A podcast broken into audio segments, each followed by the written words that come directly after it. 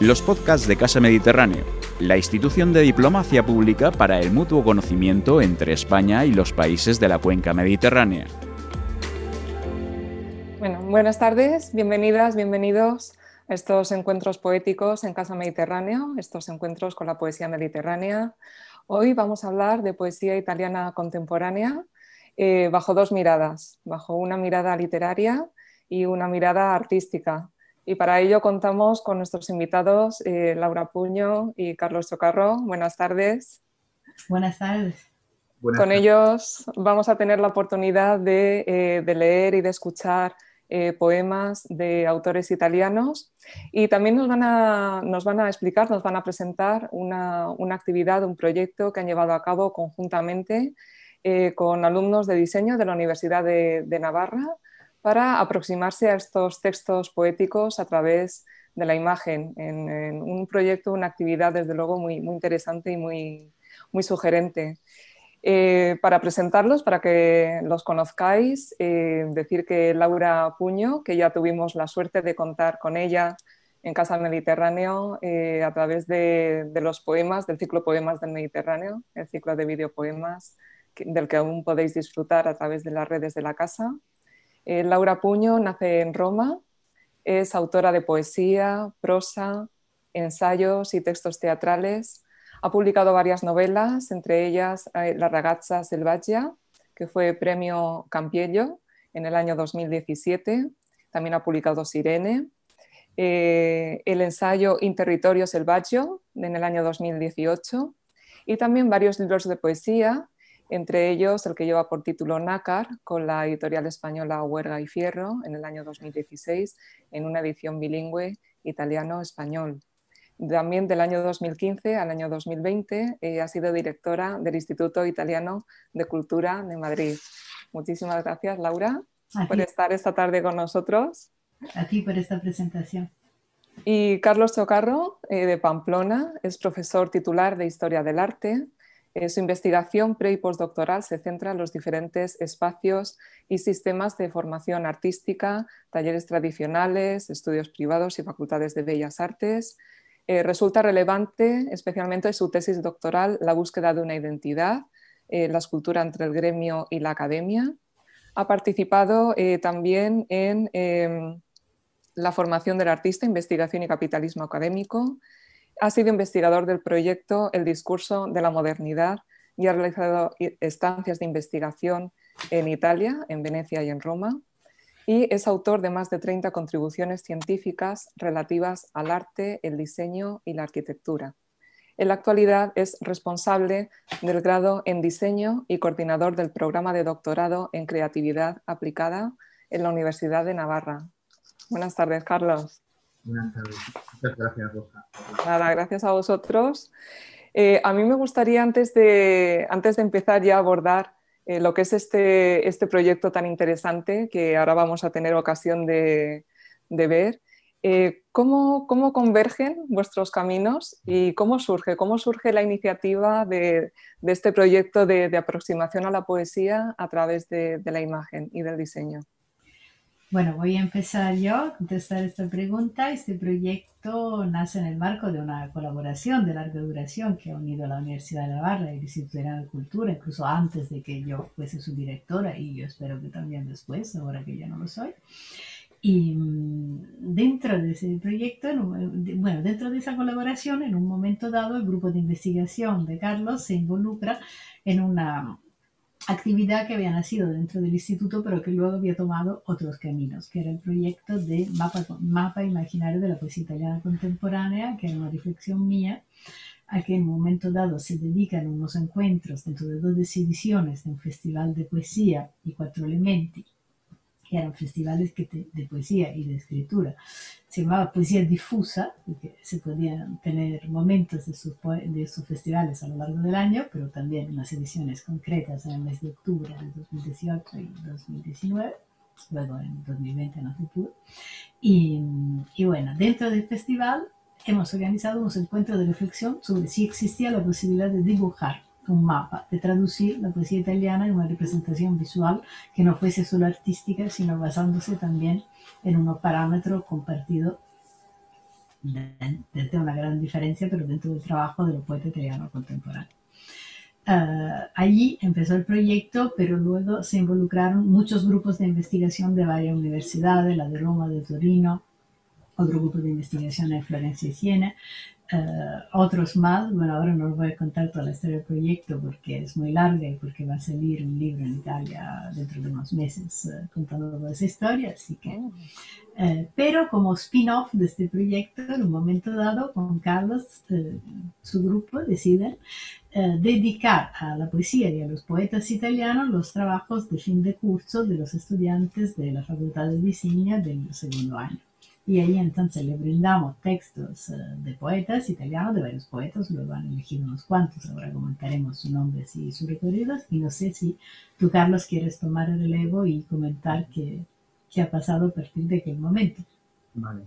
En primer lugar, eh, siempre ha sido un placer colaborar con el Instituto Italiano. Ya llevamos unos años con diferentes colaboraciones en formatos diferentes y además, eh, en concreto, han sido como un compañero de viaje muy interesante desde la implantación del grado de diseño en concreto. ¿no? Las primeras actividades que organizamos, incluso antes de que se implantara, fueron también de la mano del instituto, con actividad con forma fantasma y con diseñadores italianos, marco también de, diferentes festivales. De manera que, de manera, de forma natural, eh, cuando Laura eh, me contó este proyecto y explicó eh, la investigación que había llevado a cabo, los dos convinimos en que era una oportunidad también para poder dar entrada y poder involucrar a jóvenes creativos, ¿no? a estudiantes de, de grado de diseño en lo que es esta actividad. Yo se lo propuse en la docencia del, grado en diseño, procuramos que sea mm, a través de proyectos integrados con una fuerte implicación del equipo docente. Eh, de manera que no solamente antes de dar el sí ¿no? y de lanzarnos, lo comenté con el equipo docente del segundo curso, que era donde creíamos que podía encajar mejor. A los eh, profesores les pareció muy bien, los profesores de las diferentes materias, y decidimos, tuvimos una reunión con Laura, eh, implicarnos y poner en marcha este proyecto que suponía una, una oportunidad para que los alumnos, eh, en primer lugar, eh, contactaran, conocieran eh, la poesía italiana, tuvieran esa oportunidad y luego mm, ensayaran, ¿no? Se, se en lo que es el trabajo del diseñador un poco como em, comunicador, ¿no? Como facilitador de la comunicación, como eh, asegurando un trabajo que pudiera asegurar y que pudiera reforzar la capacidad comunicativa que tiene la poesía a través de, otras herramientas, ¿no?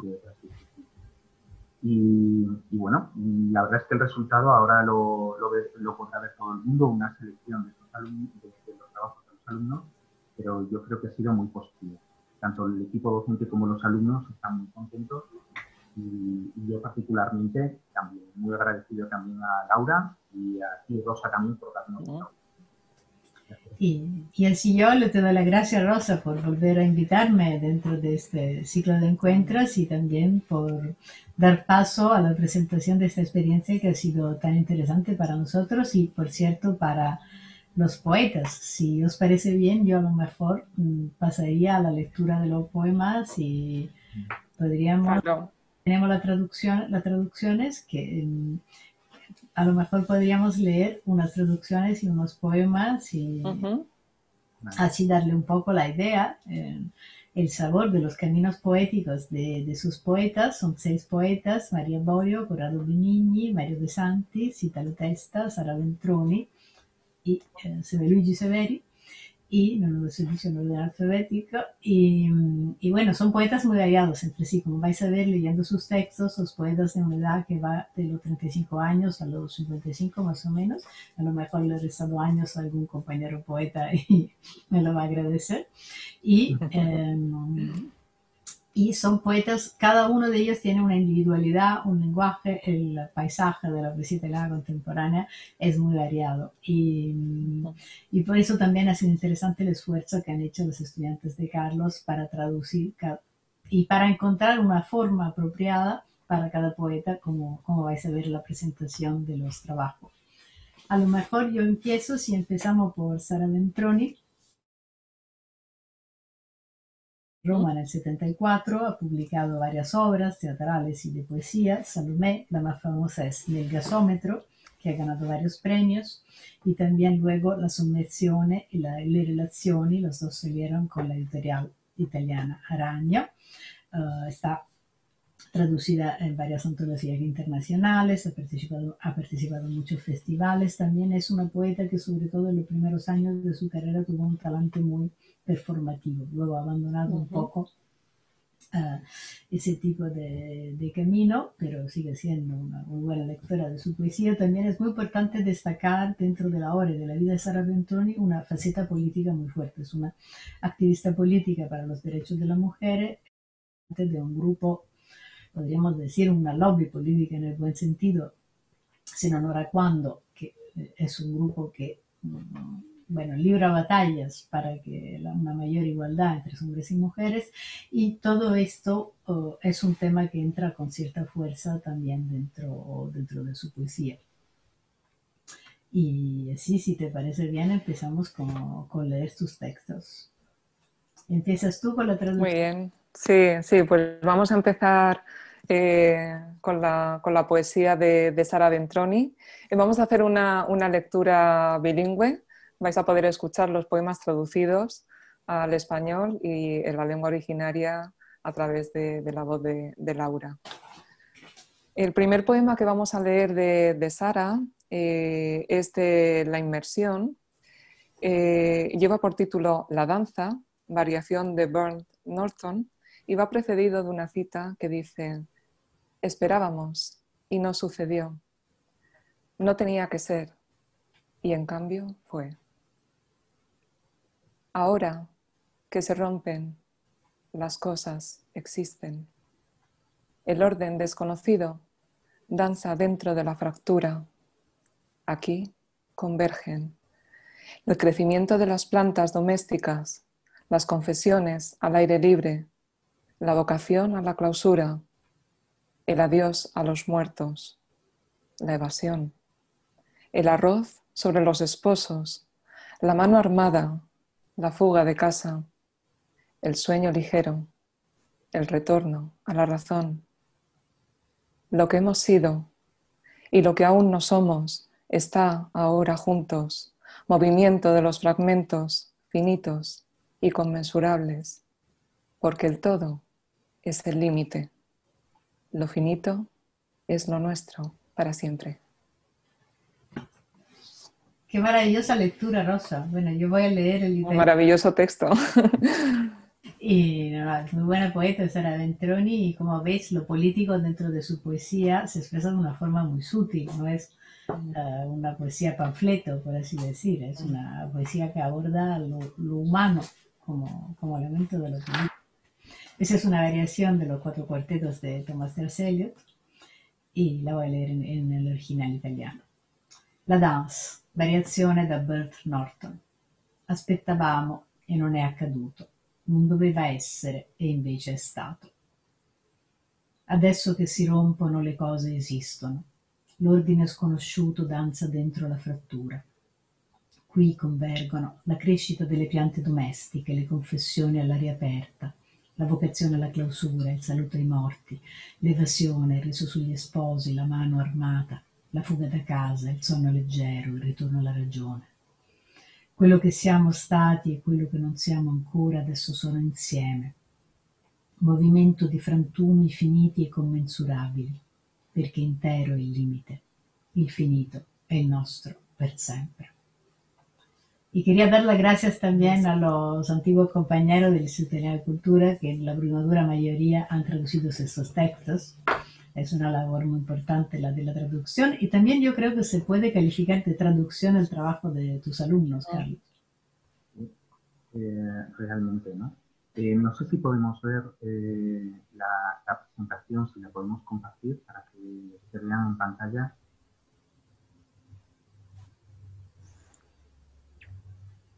A ver si desde control nos pueden poner esas, esas imágenes para que podamos eh, apreciar y, y, y, disfrutar de estos trabajos tan, Esto contesta. Os voy teniendo o comentando un poco cómo procedimos, ¿no? Eh, Laura y el equipo del Instituto Italiano nos facilitó eh, un buen número de poemas, eh, pues en original y traducidos, y nosotros los eh, asignamos a diferentes alumnos.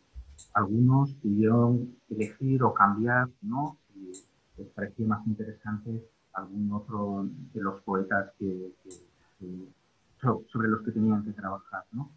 A partir de ahí, de su lectura y de los datos también que nos facilitó Laura de su investigación, intentaron visibilizar un poco el espíritu mm, del poeta dentro de lo que puede ser esa mapa que estaba pergeñando, que estaba conceptualizando Laura y vinculándolo también con los valores de, sus poemas. Si os parece bien, Carlos, mientras que Javier nos contexta y nos enseña las imágenes. Sí, se están viendo, se están viendo las imágenes, eh, se están viendo las imágenes de los, de los trabajos. Entonces, podemos... Vale, pues, eh, como se puede ver, en, quizá el de mm, Sara Benzoni, porque yo no lo veo, la verdad. No, no sé si vosotras podéis verlo. Eh, no, pero podemos abrir tu PDF en el ordenador de casa y mirarlo desde allí. Vale. Pues en el caso de, Sara Ventroni hemos seleccionado el trabajo de María Silva, que es una alumna que mm, detectó o para ella lo importante era un poco ese interés de, Sara Ventroni, desde luego ese espíritu independiente y luego eh, ese interés por visibilizar la desigualdad social, de género, ¿no? del primer mundo y del tercer mundo, de lo que es el impacto del capitalismo en la sociedad. La muerte, que es un concepto que eh, mm, para ella es como más amplio, es, mm, está vinculado también, o, así lo interpreta María, con el tema del miedo, el miedo a la pobreza, el miedo del oprimido, el miedo de las mujeres. Y, sí. y luego el feminismo, claro, esa posición de, ya ha comentado Laura, esa vinculación, ese activismo también desde eh, ese, ese, grupo, por ejemplo, de que ella es fundadora, y no ahora, ¿cuándo? ¿no? Eh, y a través de, esas, de esos conceptos y de una especie de tríptico con, que se puede colocar, se puede sostener él solo, que no tiene un principio ni un final de lectura, porque al final es como un discurso infinito, que es el de la realidad, que está centrado en la propia eh, poetisa, y que, eh, bueno, en cada uno de los frentes vemos una síntesis gráfica del concepto y eh, una serie de información. Ella seleccionó también parte de la poesía, uno de los, eh, lo comentaba antes con, con, con, vosotras, ¿no? que uno de los elementos que a mí más me satisface es que hayan leído y, y hayan disfrutado de la poesía italiana. ¿no? Y luego, eh, otro de los retos de los, del trabajo era visibilizar también determinadas cuestiones con un lenguaje infográfico, ¿no? Y utilizar estadísticas, que es algo que en el trabajo de, de Laura, en el trabajo también estaba presente. Y ahí, pues claro, tienen 19, 20 años, eh, esa capacidad de hacer visibles cosas que tal vez ellos habían sentido, pero que no lo habían visto de una manera tan evidente, se materializó en esta especie de pirámides en las que con un trabajo en Internet utilizó, por ejemplo, la eh, inferior presencia en las redes de las poetas mujeres, ¿no? Respecto a los poetas hombres, o el diferente reconocimiento, ¿no? A través de lo que puede ser la presencia en Internet eh, y las menciones, etc. Yo creo que se trata de un, trabajo bastante, eh, bastante interesante, ¿no? Utilizando, pues bueno, recursos que ya están realmente eh, aceptados comúnmente, como es el color rosa, el negro, la tipografía también está bien seleccionada, la composición dentro de cada una de las imágenes. No sé qué os parece a vosotras. Me parece muy interesante y creo que ha centrado mucho, mm, bueno, conociendo también a Sara, como no solo como poeta, sino como persona, eh, creo que le gustará mucho esta interpretación de su poesía, es decir, que todos los estudiantes y Silvia entre ellos han trabajado con mucha madurez. mm, se sorprende uno de la edad tan joven que tiene y se ve que de alguna forma el lenguaje de la imagen, la traducción a imágenes, se le da de una manera bastante natural. La poesía, por lo menos la italiana contemporánea, está muy fascinada por las imágenes. Eh, yo soy directora de una colección editorial y muy a menudo se nos presentan textos en los que el poeta no es fotógrafo o la poeta no es fotógrafa, pero eh, incluye imágenes que pueden ser imágenes históricas de su vida, pero también imágenes pop. Eh, reflexiona sobre la imagen como un elemento más casi del lenguaje escrito y es algo, a veces tiene un éxito artístico, otras veces, eh, es mm. decir, mm, es más informativo que artístico, pero es algo con el que tenemos que, mm. que razonar. Y si os parece bien, podríamos seguir adelante con... Eh, pasamos, si os parece, al siguiente poeta para que haya tiempo de, poder escucharlos a todos y ver los, diferentes trabajos. Perfecto. El siguiente poeta de nuestro listado, si no me equivoco, es Italo Testa. Italo Testa es un poeta que es también profesor en la Universidad de Parma de literatura, es un filósofo, por así decir. Tu poesía tiene un talante filosófico y es un teórico, no solo en el ámbito académico sino que tiene una producción en la que se entrecruza la, la, poesía y el ensayo, podemos decir, y la naturaleza, el tercer paisaje, para utilizar un concepto del paisajista francés Gilles que es un poco el paisaje que pasa desapercibido, que no es ni paisaje industrial ni paisaje agrícola, sino Ah, bueno, un ejemplo típico es, sean los bosques originarios, si es que siguen existiendo en algún lugar, pero también cuando corremos por las autopistas, esas hierbas que crecen a los alrededores, un poco los paisajes abandonados. Ese tipo de ambiente es un ambiente al que Italo Testa le dedica mucha atención. Uno de sus últimos libros se titula La indiferencia natural, la indiferencia natural, y, y también hay un ensayo que acaba justo de salir ahora para una pequeña editorial, Beligerose, que se titula Teoría del rotonde, Teoría de las rotatorias, y es un prosímetro, es un libro mixto de, prosa y versos. Entonces, creo que eh, ya podemos dar paso a su poesía y leer algo que viene, si no me equivoco, de la indiferencia natural. Sí. ¿Empiezas tú, Rosa? Empiezo. Muy bien. A ver, un momentito para coger el texto entero.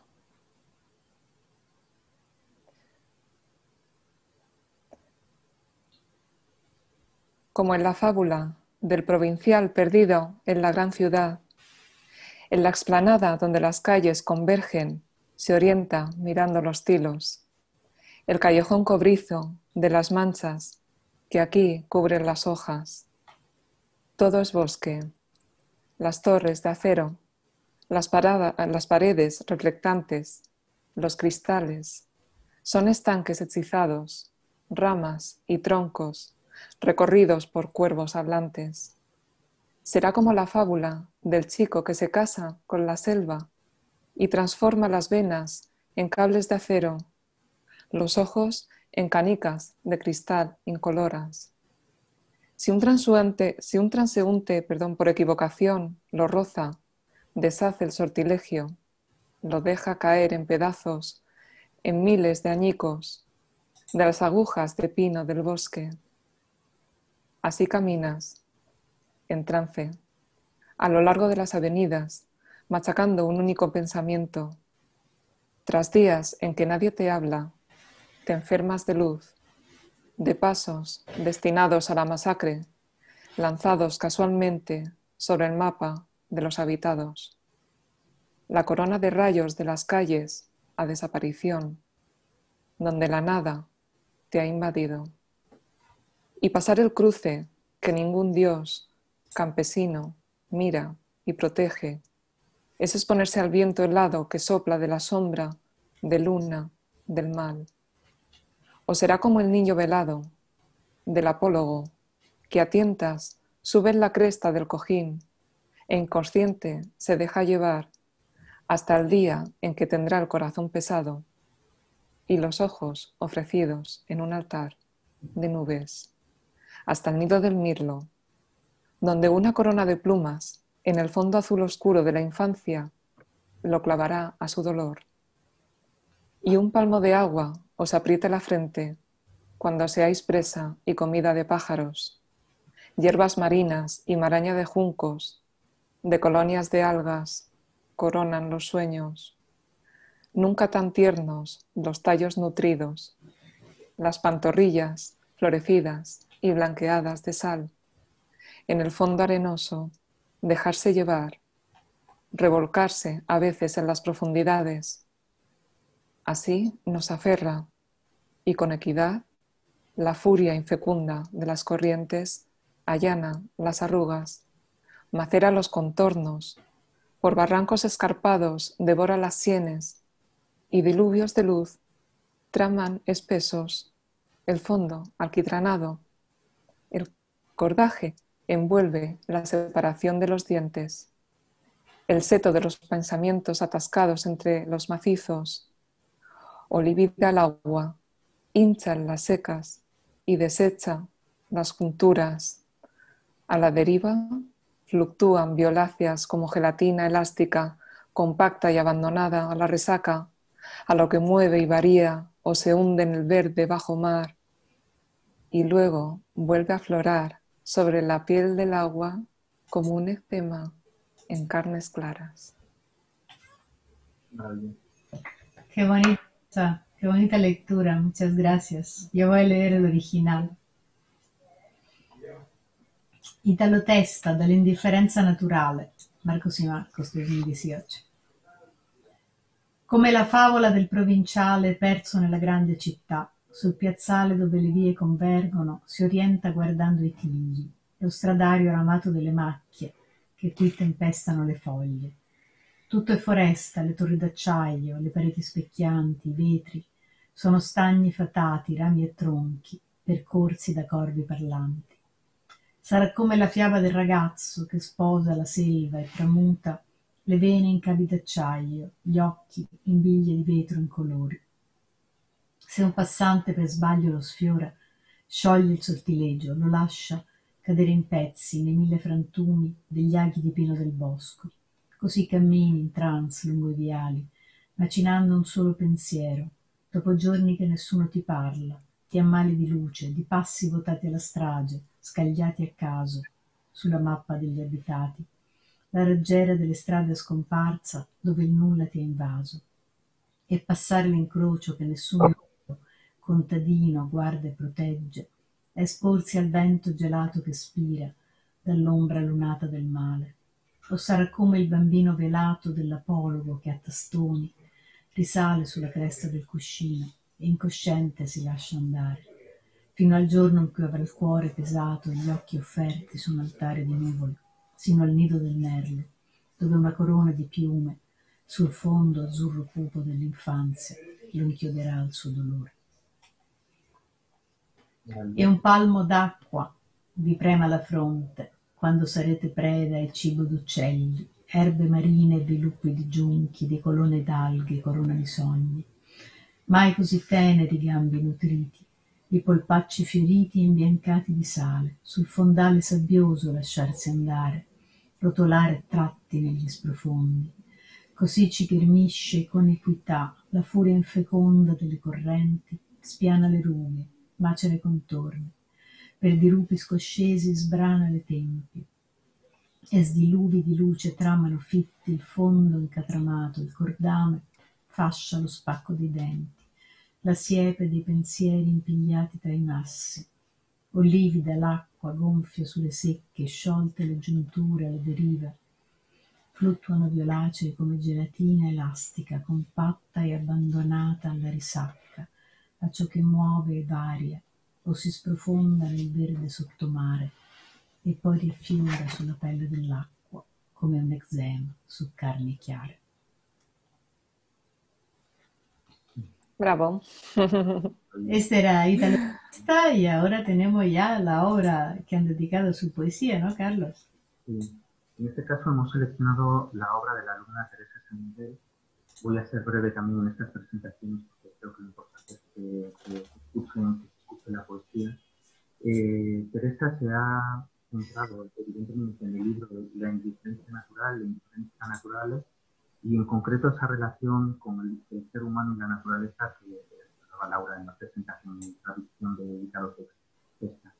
Y ahí, eh, mm, después de, la verdad es que fue un proceso bastante largo de reflexión por parte de la alumna, decidió centrarse en el espacio en el que ella, él vivió durante mucho tiempo, que es la ciudad de Venecia, la laguna de Venecia, y emplearla como ese espacio entre el hombre y la naturaleza, ese espacio ese espacio en el que él habitó, en el que él vivió, eh, para como la plantilla ¿no? sobre la que visibilizar diferentes elementos.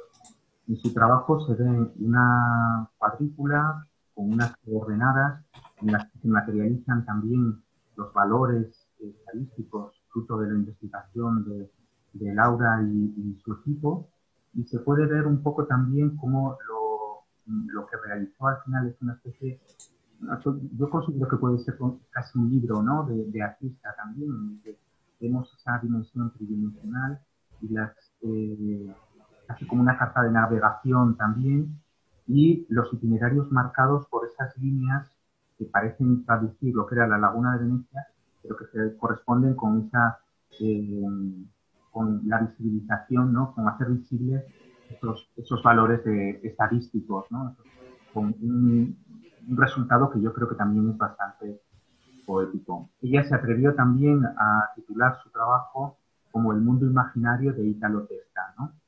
Eh, que no sé si qué le parecerá a él, pero, bueno, la verdad es que resultó muy, muy sugerente este, este objeto ¿no? que, que fabricó y que elaboró esta alumna.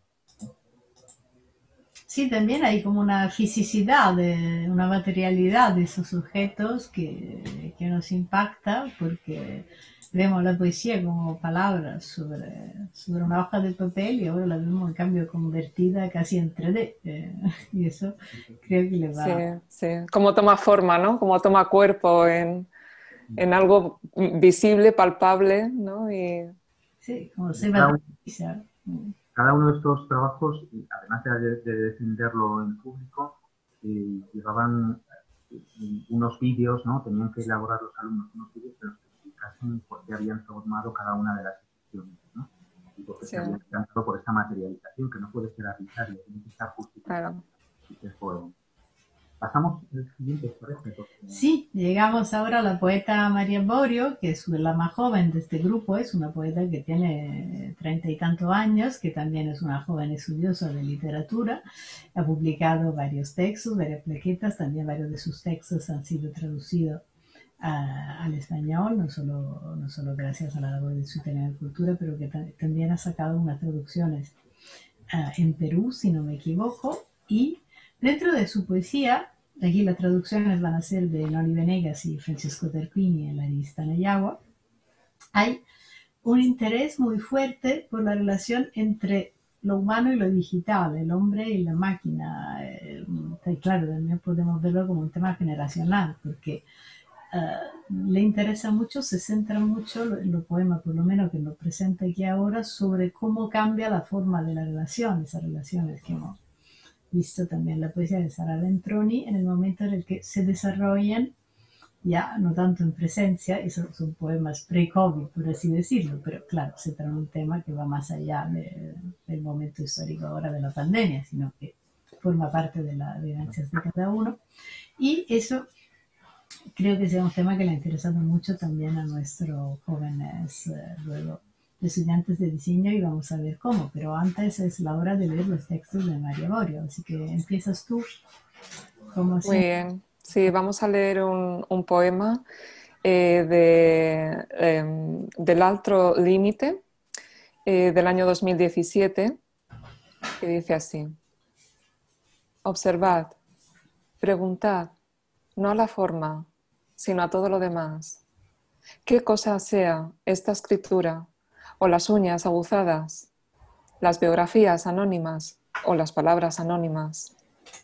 Me dicen que puede ser forma este libro en pantalla, donde ves vidas fragmentadas o luz atónita. La forma es la pantalla como una casa azul, estadísticas y figuras, un ritmo que conecta a los hombres en mi mente.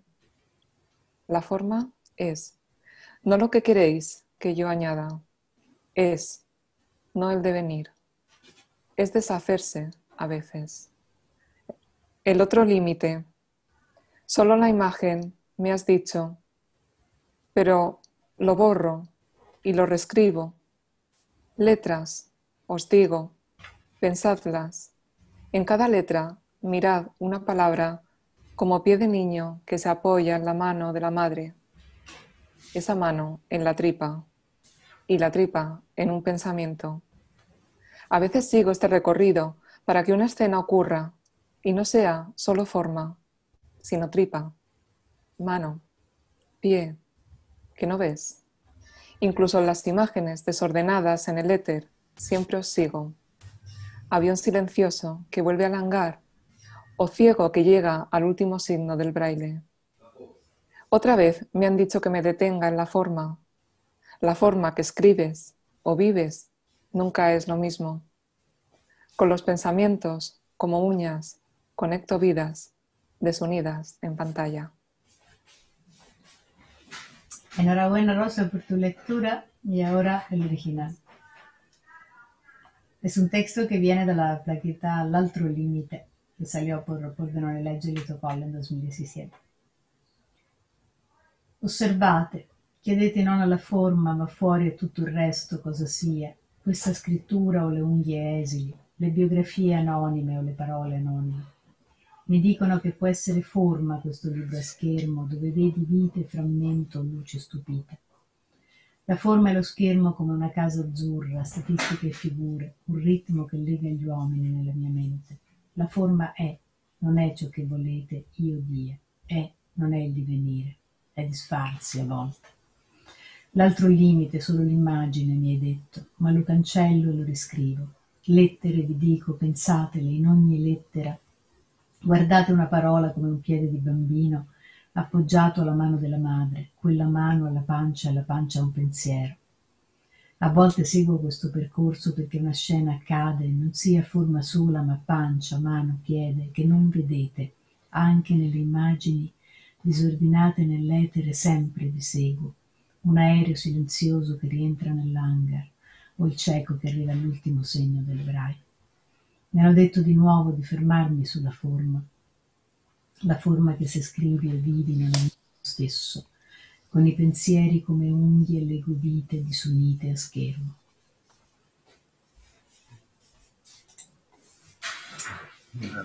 Bravo, Laura, qué bonito suena el italiano. yo también, ¿eh? realmente la muy bien, creo yo, no soy un experto. Bueno, por, por ir eh, avanzando, eh, precisamente de María Borio hemos seleccionado dos trabajos que vemos aquí de Alicia Moreno, en el que tomó, yo creo que hay una referencia clara que el hilo que une las vidas, ¿no? Las vidas unidas están materializadas en ese hilo azul, que, representa también eh, la festividad, y luego el otro hilo verde, perdón, el verde es el de la festividad y el azul es el, el del yo. Y, eh, por ejemplo, hay decisiones como el rojo de la portada, que ella lo justificaba porque en, los distintos cuadernos de poesía italiana contemporánea siempre hay algún elemento rojo en las portadas. Le pareció como significativo para incluir esta especie de libro de artista, esta especie de libro ¿no? que ella eh, realiza en, torno a la poesía de, de María, eh, con, vinculándolo también con ese soporte o con, con esta colección en la que ella ha publicado. ¿no?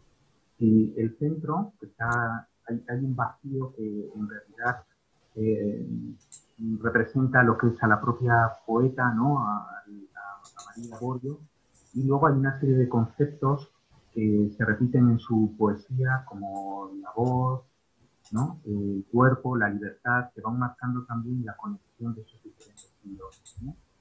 Eh, también ella hizo o analizó el número de de veces que algunas de estas palabras aparecían en sus poemas e intentó visibilizarlo un poco como con las imágenes que yo creo que son muy atractivas.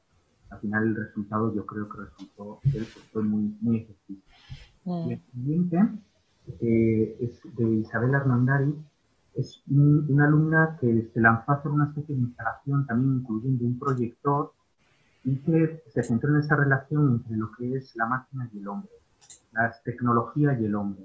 Y eh, creó esta estructura de la que cuelgan tres eh, papeles en diferentes formatos eh, sobre los que están impresos los poemas de, María y que eh, tienen un significado. ¿no? Hay uno, el mundo, que está representado en papel de acetato transparente, que es el más próximo al proyector, y que evidentemente el proyector, que es el que proyecta las imágenes que ya ha sacado un poco de internet, esas, esas redes sociales que en algunos casos pueden eh, suponer también una barrera para la afectividad y para las relaciones humanas. Eh, en el segundo está la propia obra ¿no? Eh, sobre un papel fino, un papel vegetal fino que representa el yo de, en este caso, ¿no?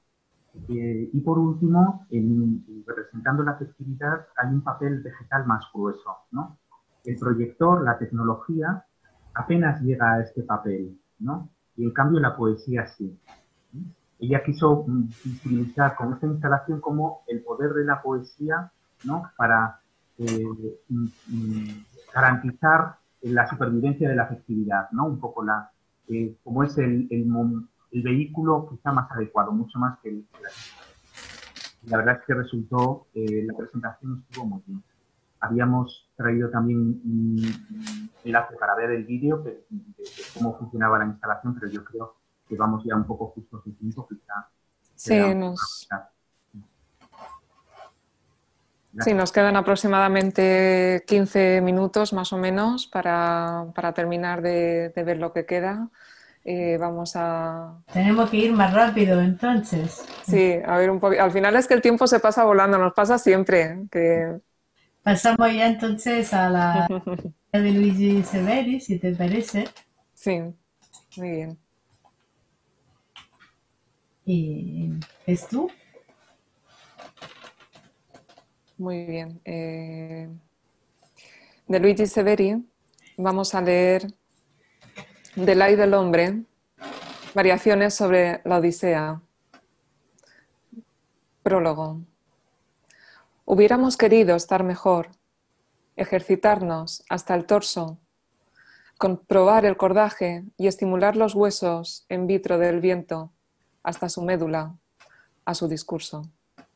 Así, bajábamos de día hacia el puerto, al fin y al cabo sin grandes preguntas, pero con ciertas túnicas deportivas, zapatos abiertos, rostro absorto, los mil dedos en el bolsillo, tabaco, un bolígrafo con la última tinta y un puñado de cálculos seguros en diez mil lenguas diferentes, un hecho de competencia juglares elementales en equilibrio, manos en alto, sobre el plano de la elíptica. Contaba el fuego en la cabeza, la línea domesticada de la sal, en recuerdo de una habitación muda. Contaba toda aquella sombra piñada contra sol blanco de uña a lo largo de la muralla. Los muertos, en cambio, son cadmio azul, decía despacio.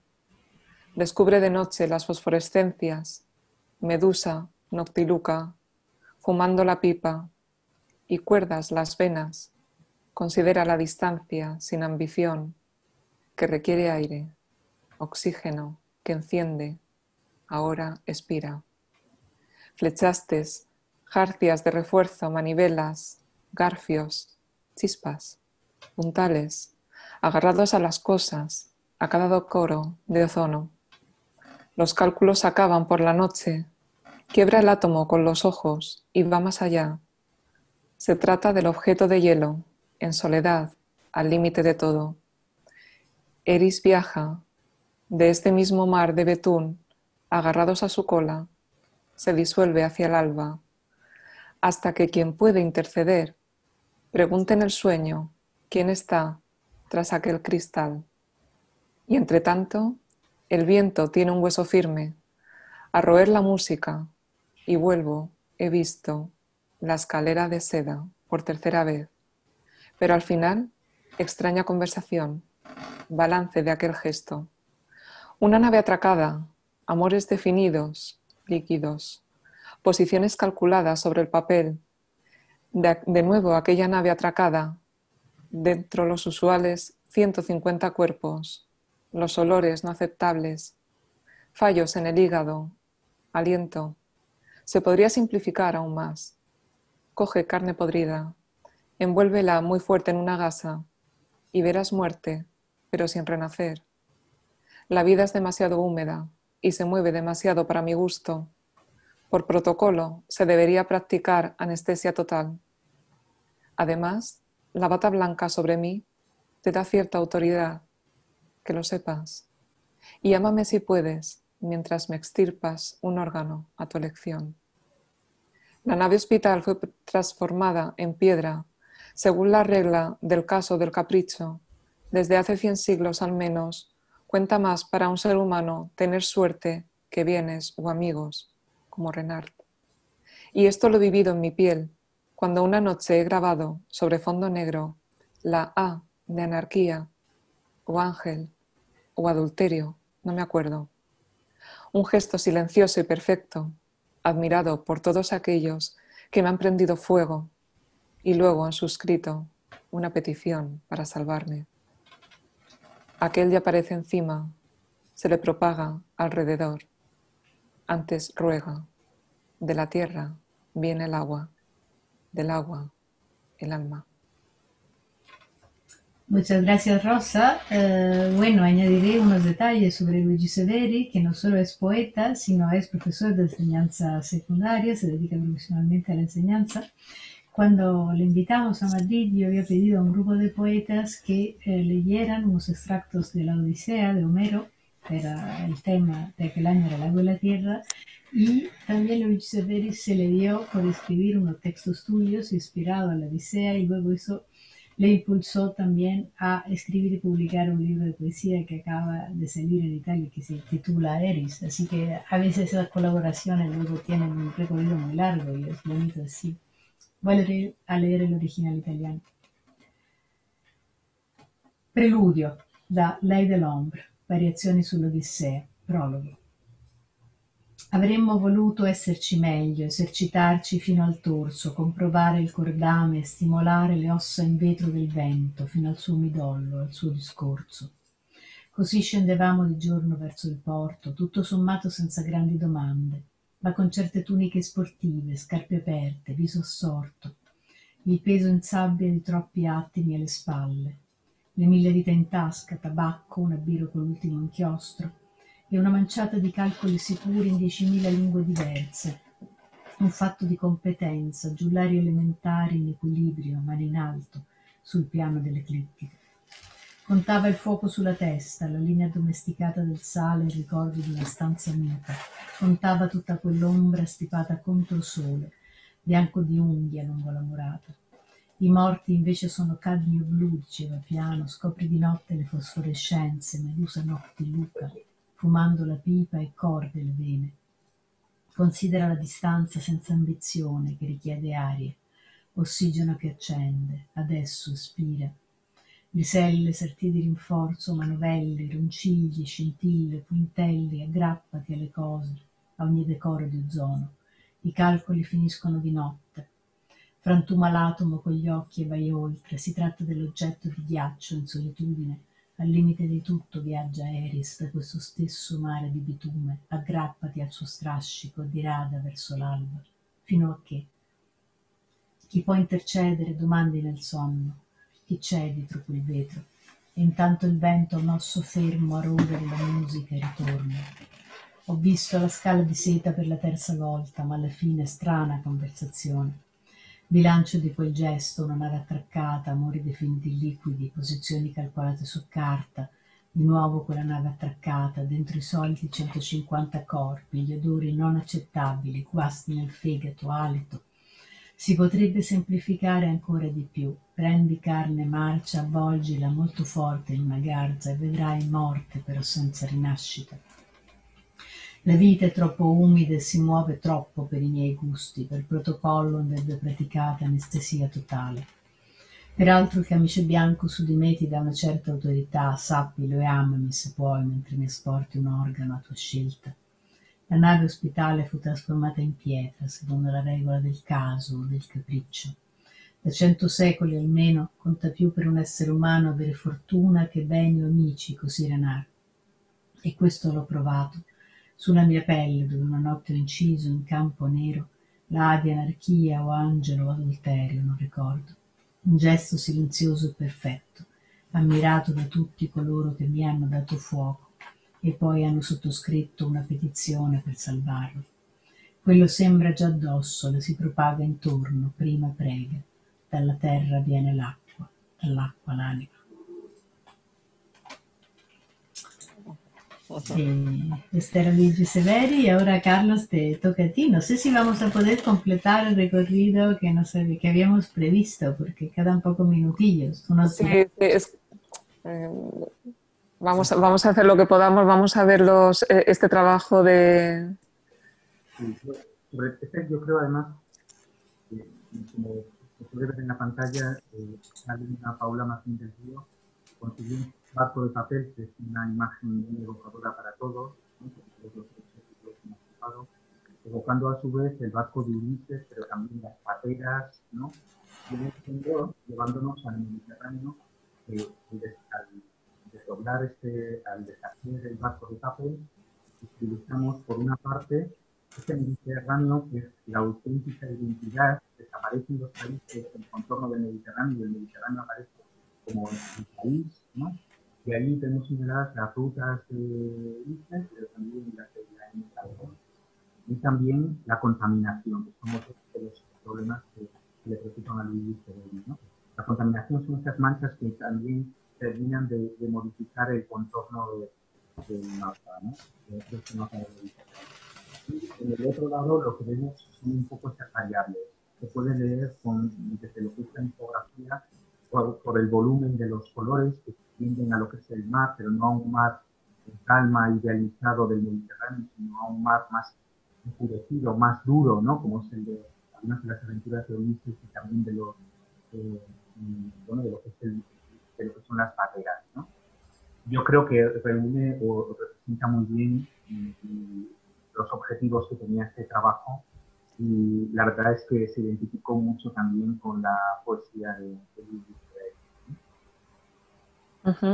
Bueno, yo creo que si podemos robar unos minutos nos daría tiempo para terminar el recorrido, porque luego los poemas de Mario de Santis y Corrado Benítez son cortidos entonces a lo mejor lo, leemos para no, no quedarnos a, medias. ¿Qué te parece, Rosa? Bueno, vamos a ver por lo menos, al menos uno más, vamos a ver si, si nos, que nos dé que nos dé tiempo. El, el, siguiente poeta es de Santis, que es Mario de Santis. Eh, ha trabajado mucho en la radio, eso creo que es de su primer libro, tiene ese poema, si lo quieres leer. Sí, ¿quieres que lea el primero, el de Sudeste de la India o, o el otro? Ah, bueno, a lo mejor el otro. Eh, sí, que es más, más breve. Muy bien. ¿Dónde? Nunca. Aquí la ola es la revuelta del agua que pinta las vueltas.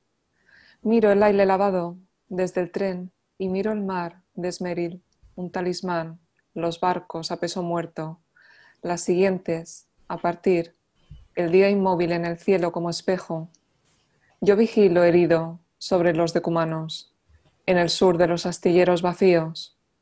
Aquí es donde es mío el polvo, una carne de cal que me hace patria, de sangre y viento, y no obstante, esto, ausente y prisionero de las cosas y de los pensamientos. La infancia del juego usa la espada en la playa. Niño naufragado y loco, todos estamos en guerra, como la tuya, de plástico, sin duda, combatida. Lo oigo en la hora sutil de la tarde, en la marina, un retorno a la vida que no conoce visiones. Tu amenaza con el hierro alzado, los primeros golpes, las grúas que vuelven al trabajo, el barco con los turistas, las manos alzadas que te saludan se convierten en las manos tensas en alto de quien se rinde por fin. Es aquí que toca la hora, el tiempo, en este incendio de la ciudad no visto. Nápoles, 2005. Dove mai? Qui l'onda e la rivolta dell'acqua che colora i ritorni, guardo l'aria lavata dal treno e guardo il mare di smeriglio, un talismano, le navi a peso morto, le prossime a partire, il giorno immobile nel cielo specchio, il vigilo ferito sopra i decumani, il mezzogiorno dei cantieri vuoti. È qui che mia la polvere, una carne di calce, che mi fa patria di sangue e vento, e nonostante questo assente, prigioniero, delle cose come dei pensieri. L'infanzia del gioco usa la spada sulla spiaggia. Bambino naufragato e folle, tutti siamo in guerra, come la tua di plastica, di certo combattuta. La sento nell'ora sottile del pomeriggio alla marina, un ritorno alla vita che non concede visioni, la tua minaccia col ferro alzato, i primi colpi. Le gruppe tornano al lavoro, la barca coi turisti. Le mani alzate che ti salutano si fanno le mani tese in alto di chi si arrende finalmente. È qui che suona l'ora il tempo, in questo incendio della città non visto. Napoli 2005.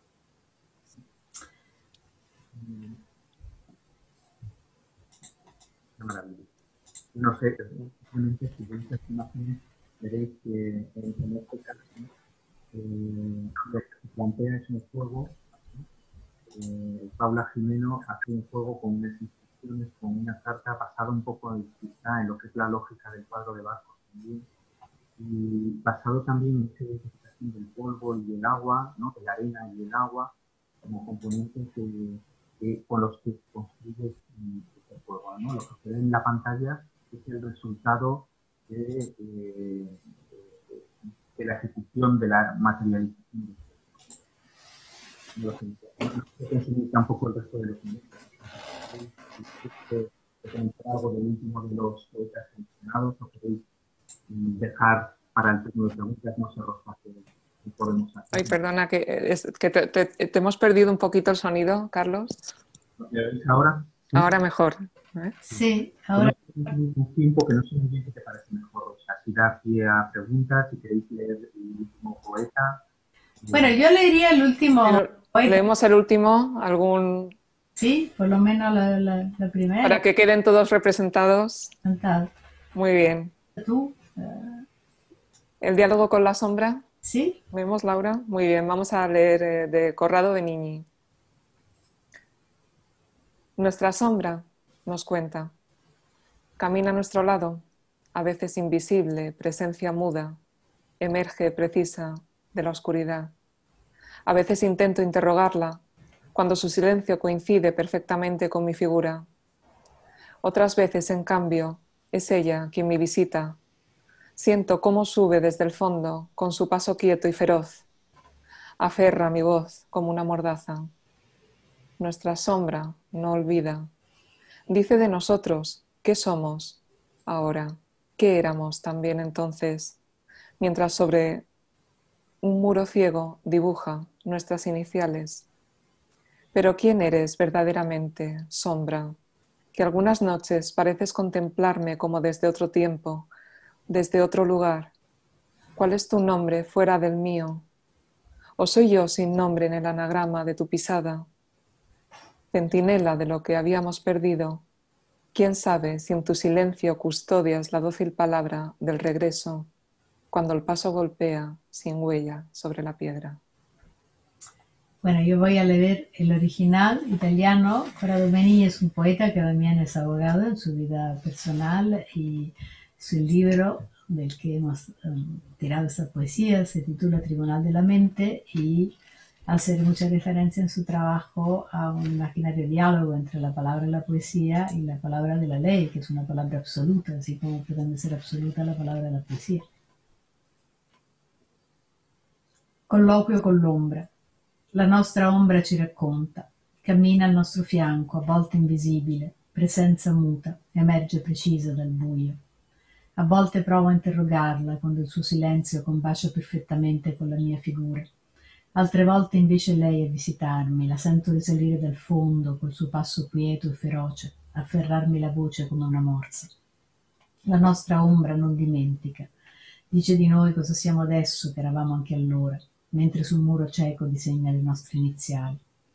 Ma chi sei veramente, ombra, che certe sere pari contemplarmi come da un altro tempo, da un altro luogo? Qual è il tuo nome, il tuo nome fuori dal mio? O sono io senza nome nell'anagramma della tua orma? Sentinella di ciò che abbiamo perduto, chissà se nel tuo silenzio custodisci la mite parola del ritorno, quando il passo batte senza impronta sulla pietra.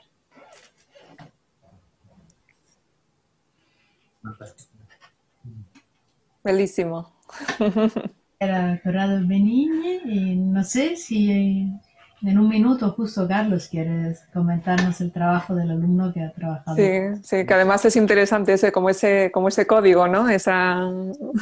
Javier Trujillo, que además es de los mm, alumnos tipo que hemos seleccionado para, para este, ha sido casualidad, no ha sido intencionado. Pero le llamó mucho la atención esta relación entre lo que es la palabra de ley que comentaba mm. y lo que es la poesía. Y por eso inició como referencia para visibilizar el poder de la palabra en este poeta la Constitución italiana, nada más y nada menos. Y convirtió algunas de las categorías que había trabajado Laura en su mapa eh, como artículos de ley. ¿no? Y bueno, ahí eh, eh, intentó visibilizar un poco estos conceptos tratando del texto de su poesía aquellas palabras que podían estar más relacionadas con los conceptos y creando un poco esa, eh, esa doble lectura, ¿no? Eh, las palabras ausentes, que son las que dan sentido y lo conectan con las categorías, y el poema sin sus palabras. Yo creo que de este trabajo también lo que es esa eh, concepción de la poesía bajo lo que es la palabra de ley es, uno de los aspectos que más me interesó desde el punto de vista de, para facilitar la comunicación. Muy interesante. Un placer escucharos, la verdad.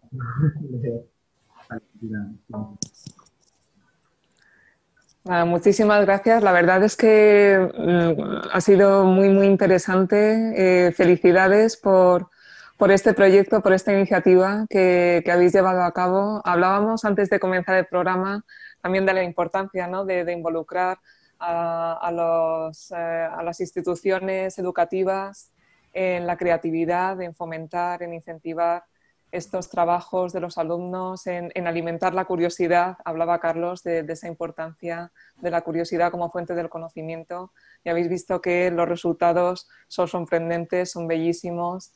Eh, felicidades, por supuesto, a los estudiantes desde aquí por ese excelente trabajo que han hecho.